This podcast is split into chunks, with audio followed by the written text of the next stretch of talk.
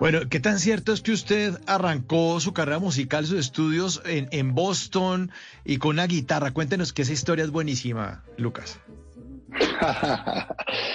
bueno, eh, vivíamos en una época muy difícil en Medellín en esa época y y había muchos problemas de seguridad. Mis padres decidieron que lo mejor era enviarnos a enviar al exterior, eh, enviarnos a estudiar al exterior.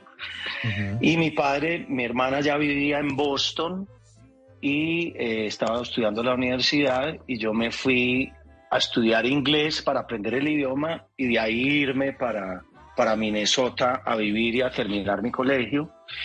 Y eh, cuando mi padre me llevó a Boston, me regaló eh, como les conté ahorita, mi padre también fue compositor, entonces me regaló una guitarra, fue mi, pues, mi primera guitarra, me regaló, yo tenía 14 años exactamente, me regaló una guitarra, me regaló una grabadora en ese momento de doble casitera con... Eh, con una adición muy especial era que tenía un micrófono que yo podía conectar y cantar al ah, mismo tiempo que sonaba el cassette entonces era impresionante porque pues yo tenía, digamos, un sistema de sonido para hacerme mis propios conciertos.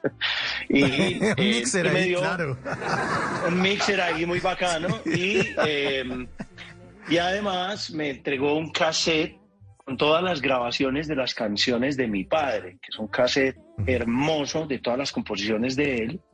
Y me dijo, estos van a ser tus compañeros de ahora en adelante, esta va a ser tu vida, y este va a ser cuando necesites compañía y cuando quieras eh, estar más cerca de nosotros y tengas nostalgia, escucha esto.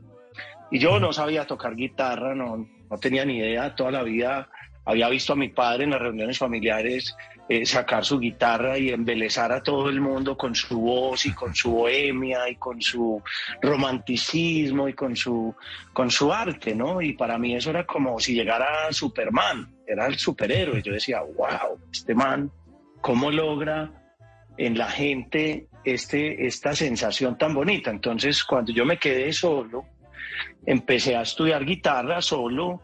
Eh, cogí un par de libros de guitarra de la universidad, yo estudiaba ahí al lado de Harvard, estudiaba yo inglés y, y, empecé a estudiar guitarra yo solo y empecé a, componer mis propias canciones y me aprendí las canciones de mi papá.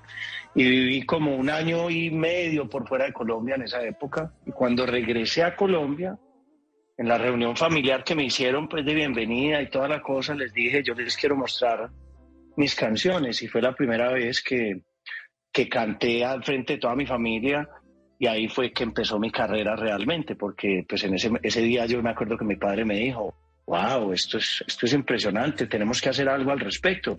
Y ahí empezó todo ese sueño y, y empecé a escribir canciones sin parar y, y, hoy estamos aquí hablando después de casi 20 años de carrera, el año entrante cumplimos 20 años de carrera gracias a ese momento, ¿no? Gracias a ese momento, sí, y grandes canciones además. En las noches la única que no se cansa es la lengua. Por eso, de lunes a jueves a las 10 de la noche empieza Bla Bla Blue con invitados de lujo. Hola, soy Marcela Carvajal. Los saluda Julio Alberto Ríos, Julio Profe, el youtuber. Los saluda Ever Vargas. Saluda María Jimena Duzán. Les habla Harold Trompetero. Les habla Alfredo Gutiérrez. Con buena música, con historias que merecen ser contadas, con expertos en esos temas que desde nuestra casa tanto nos inquietan y con las llamadas de los oyentes que quieran hacer parte de este espacio de conversación Conversaciones para gente despierta. Bla bla blue. De 10 de la noche a 1 de la mañana. Bla bla blue. Porque ahora te escuchamos en la radio.